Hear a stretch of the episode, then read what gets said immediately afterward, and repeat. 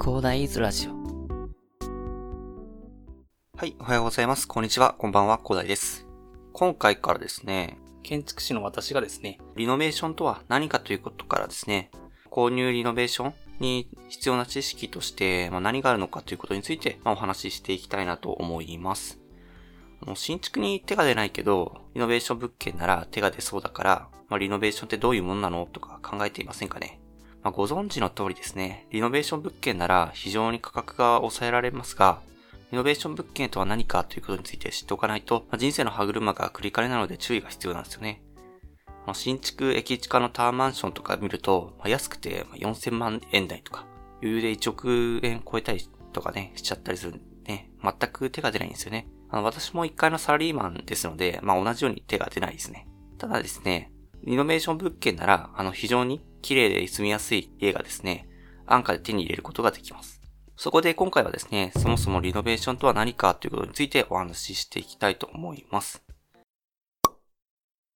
そもそもリノベーションとは何かということなんですけど、まずリフォームとリノベーションとの違いっていうことですね。これ、結局なんか明確な答えっていうのはなんかあんまりなくてですね、なんかリフォームの方のな意味合いとして、なんか一般的にま言われているのがですね、なんか現状回復というところなんですよね。傷んだところを修理するとか、あとは劣化が進んだところをなんか本来の機能を果たさなくなったところを交換するとか、あと雨どいとか、の外壁の塗り替えとか、あと、なんか設備機器のあの取り替えとか、あとまあ間取りの一部の変更とか、リフォームって言ったりするんですけど、リノベーションの方はね、なんか古くなった設備とか、あの内装材をね、新しくするだけじゃなくて、既存のプランの間取りのことをよく建築の方ではね、プランっていう風に呼ぶんですけど、既存のプランをね、そのライフスタイルに合わせて、住まいの性能や価値を上げるのがリノベーションっていう風に一般的には呼ばれていますかね。まあ、特にその、まあ、明確な定義っていうのがあるわけじゃないんですけど、まあ一般的にはそんな感じで呼ばれているのが現状になりますかね。で、まあリノベーションでできることということでね、今日軽く触れておくとですね、まあリノベーションだとね、結構大きくやるようなイメージがあるので、先ほどもちょっと軽く触れたんですけど、自由にプランがね、変えた、変えられたりするんですよね。結構大掛かりな工事とかやると思うんで、結構中古の物件を購入してね、間仕切り壁を取っ払って、ワンルームに、3LDK からワンルームにしたりだとか、まあその自分の好きなあの趣味の部屋とかを作ってみたりだとか、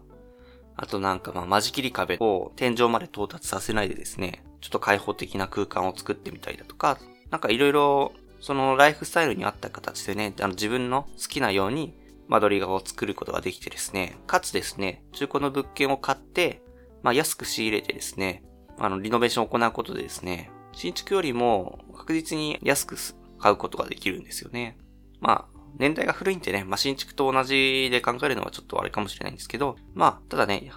まあ、住める家が安く買えると。で、リノベーションで工事したてなんでね。まあ、中古マンションとかだと外観はいじれないんですけど、内装としてはね、結構新しいところに住めるよっていうことが、リノベーションの、まあ、いいところかなというところが、いろいろ、まだいろいろあるんですけど、まあ、そんな感じで軽く触れるといいところかなというところがありますね。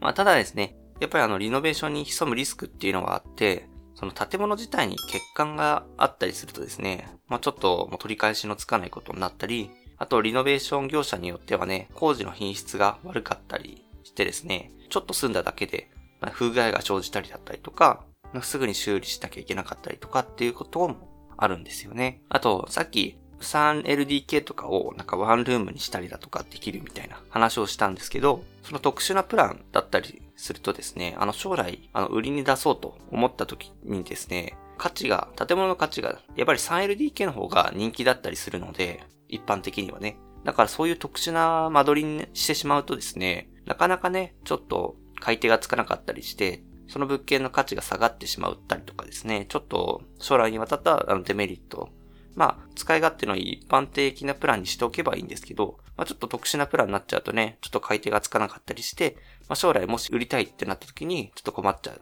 っていう話があったりもしますね。まあ、いろいろそんな感じでね、あのメリットとかデメリットとかあるんですけど、まあ、次回ね、リノベーションメリットデメリットについて詳しく解説していきたいなと思います。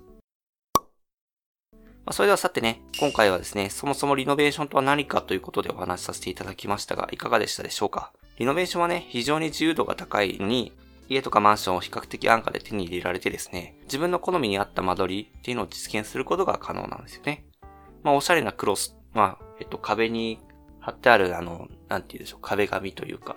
あれをクロスって言うんですけど、まあ、クロスはもちろんですね、自分の趣味部屋をね、めちゃくちゃこだわってみるみたいなこともね、可能なんですよね。ただね、このリノベーション物件をね、満足のいく形で手に入れるためにはですね、まあ、結構いろんな知識が必要不可欠でで、知識不足の状態で突入してしまうとですね、あの、高い確率で後悔することになってしまうかなと思います。結構ね、ちょっと仕事してるとね、なんかそういうトラブルっていうのを結構ちょくちょく聞くんでね、まあちょっとね、一人でも減ればいいかなと思っております。まあ、そのためね、その私の知識と経験をね、フル活用してね、あの、ラジオとか、ブログでね、今後必要な知識を随時発信していきます。のリノベーション物件でね、安価といっても、その高い買い物であることは変わりないんですよね。